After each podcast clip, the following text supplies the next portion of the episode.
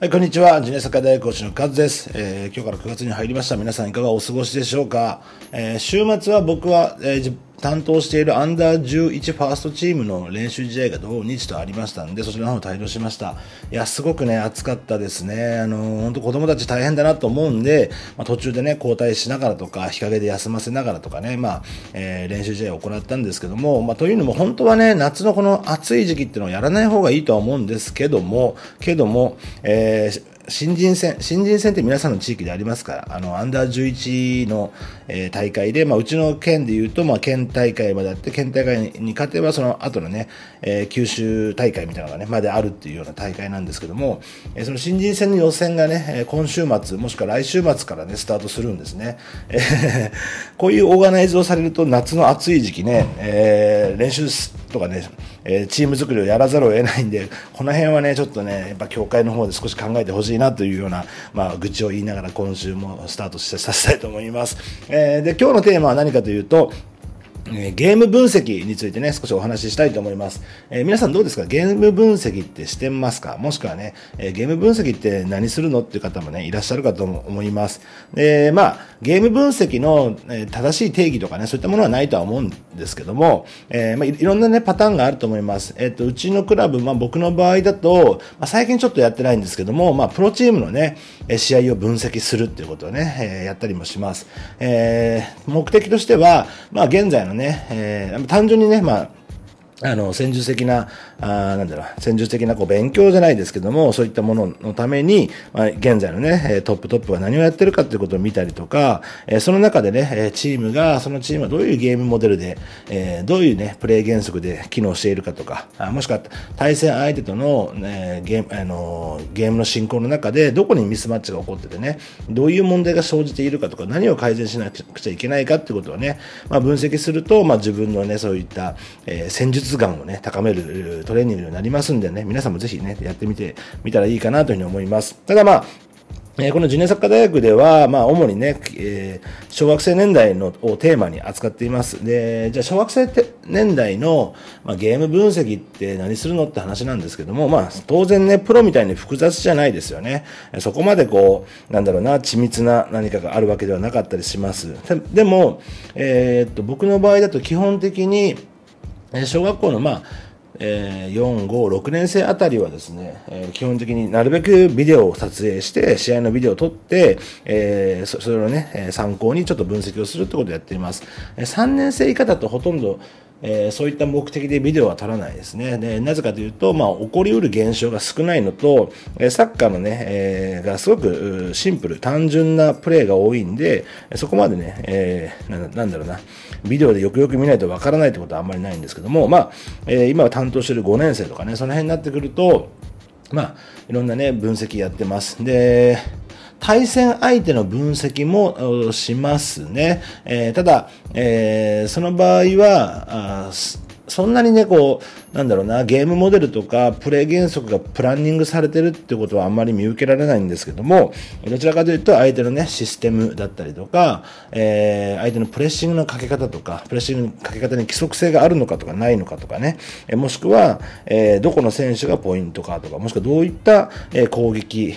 が主になってね、えどん、まあ、どんな攻撃が全体的にオーガナイズされているかとか、まあ、そういったところをね、まあ、参考程度見たりもします。どちらかというと、まあ、ジュニア年代だと自分のチームの方の分析になるんですけども、えーここれはね、あの、プロの分析みたいに、そんなにこう小難しいものではなくて、わりかしね、こうシンプルに見ることができます。まあ、一つは、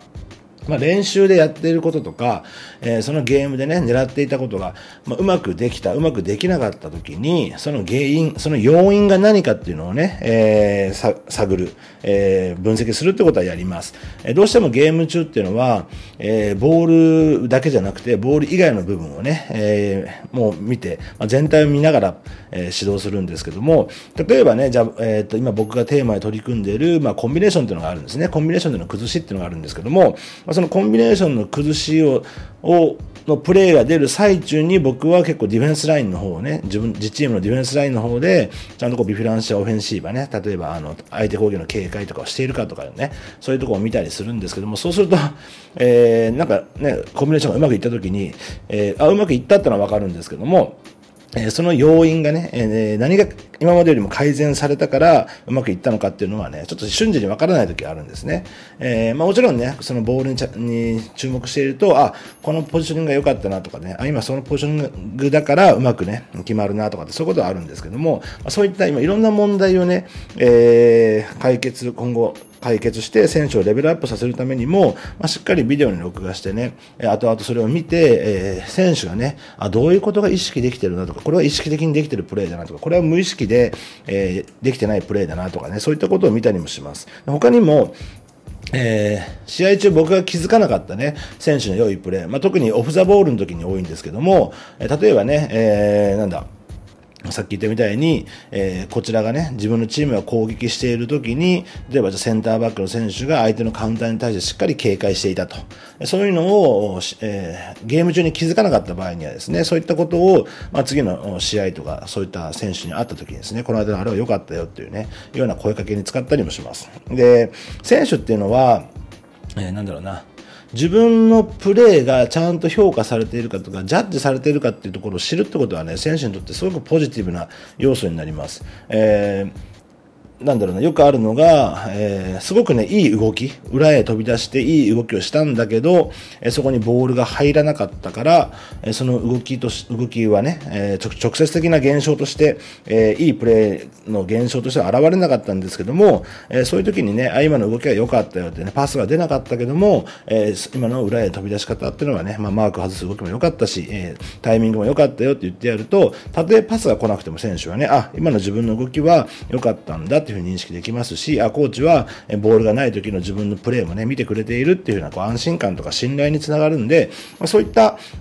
えー、なんだろうな、マネジメントを行う上でも、まあ、ビデオを撮っておくとね、えー、選手の隠れたいいプレーがね、えー、見つかったりもします。えー、他にも、例えばじゃあ、なんだろうな、えー、どういうね、例えばじゃあ失点したとか、もしくはうまく崩されたっていうね、ケースでも、まあ、どこに原因があるのかなっていう、まあ、どうしてもね、あのーゲーム中っていうのはね、えー、そんなに多くのポイントを同時に見れなかったりもします。まあ、これは訓練とかね、コーチ自身のトレーニングによって見える範囲とか、えー、見えるポイントっていうのは変わってくるんですけども、それでもね、よくよく、そのその時はね、あ、この選手はこうミスったなと思っても、よくよく見ると、えー、ビデオで見ると、えー、実は違うところに原因があったりとか、えー、そういった、え、根本の部分、うまくいったとかうまくいかないの、まあ、根本的な要因をしっかり探る、的確に捉える意味では、やはりね、ビデオ分析、ビデオ分析というかね、まあ、ビデオに撮って、それを後々見返すっていう作業がね、必要になるかと思います。あとは他にも、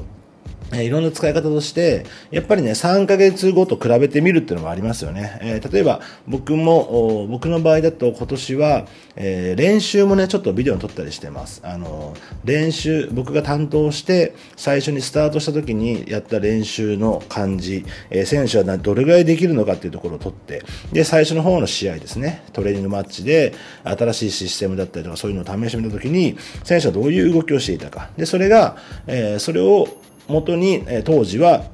そのその時は多分プランニングすると思うんですよね。もっとこういう練習をしよう。こういう練習をして、こういうふうな改善を促そうというふうにこう、皆さんプランニングされると思うんですけども、じゃあ実際それをやってみて、3ヶ月後にね、またビデオを撮って、えー、じゃあどんな変化が出てるか、何ができなかったことができるようになってるのか、どういうプレーがさらに良くなってるのかっていうね、比較にもなりますよね。でこれを、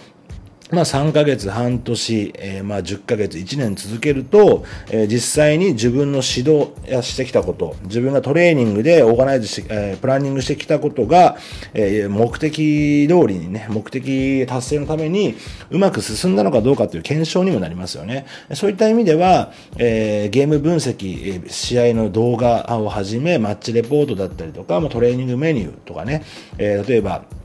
プランニングした、え最初のプランニングの資料とか、え最初に思っていたことのね、メモであったりとか、そういうのを残しておいて、それをね、え時間が経って見返すと、まあ、自分の最初の見立てが合っていたのかとかね、え、そのトレやってきたトレーニングに効果があったのかなかったのかって、そういった、え、自分自身の指導をね、ジャッジする、評価する基準にもなってきます。え、どうしてもね、時間が過ぎていくと、え、過去のことを忘れてね、なんか今、今の目の前のことだけになりがちなんですけども、そうやって記録を取っていくと、えー、自分なりにね、自分の指導のどこが良かったのか、どこがダメだったのかっていうところをね、分析するツールにもなってきます。えー、なので、えーできるだけね、え、まあ、ビデオとか、そういった記録を残して、え、指導していくっていうのがね、えーさらに指導者と指導者にとって翌シーズンね、その次のシーズンもさらに改善できる、さらに自分が良くなれるっていうね、えー、道具になると思いますんでね、皆さんもぜひね、やってみてください。えー、ジュニアサッカー大学のね、このポッドキャストしばらく更新止まってました。YouTube の方もね、もう1ヶ月ちょっと今止まってて、まあ夏休みの間がどうしてもですね、えー、平日に試合が入ったりとか、えー、いろんな資料作りだったりとか、まあすごくバタバタしておりましたんで、まあ9月に入ったということで、今日から新規一点、えー、気合を入れてですね、このラジオ、ラジオ、YouTube、ホームページ、Facebook、Twitter でね、いろんな発信をしていきたいと思います。えー、最近ではね、いろんなコメントもいただいております。あの、質問等もね、あの全然気軽にしてもらって構いません。できるだけ、えー、皆さんとね、一緒にこう、いろんな問題を解決しながら、えー、日本のね、小学生年代、中学生年代の育成環境をね、良くしていきたい、指導環境を良くしていきたいというのが僕の、え、切なる思いですんで、ぜひぜひね、質問等もお気軽にしてください。えー、今日は火曜日ですね、えー、今週始まりました。あまた皆さんね、指導現場で大変ですけども、えー、頑張っていきましょう。それでは皆さん良い一日を。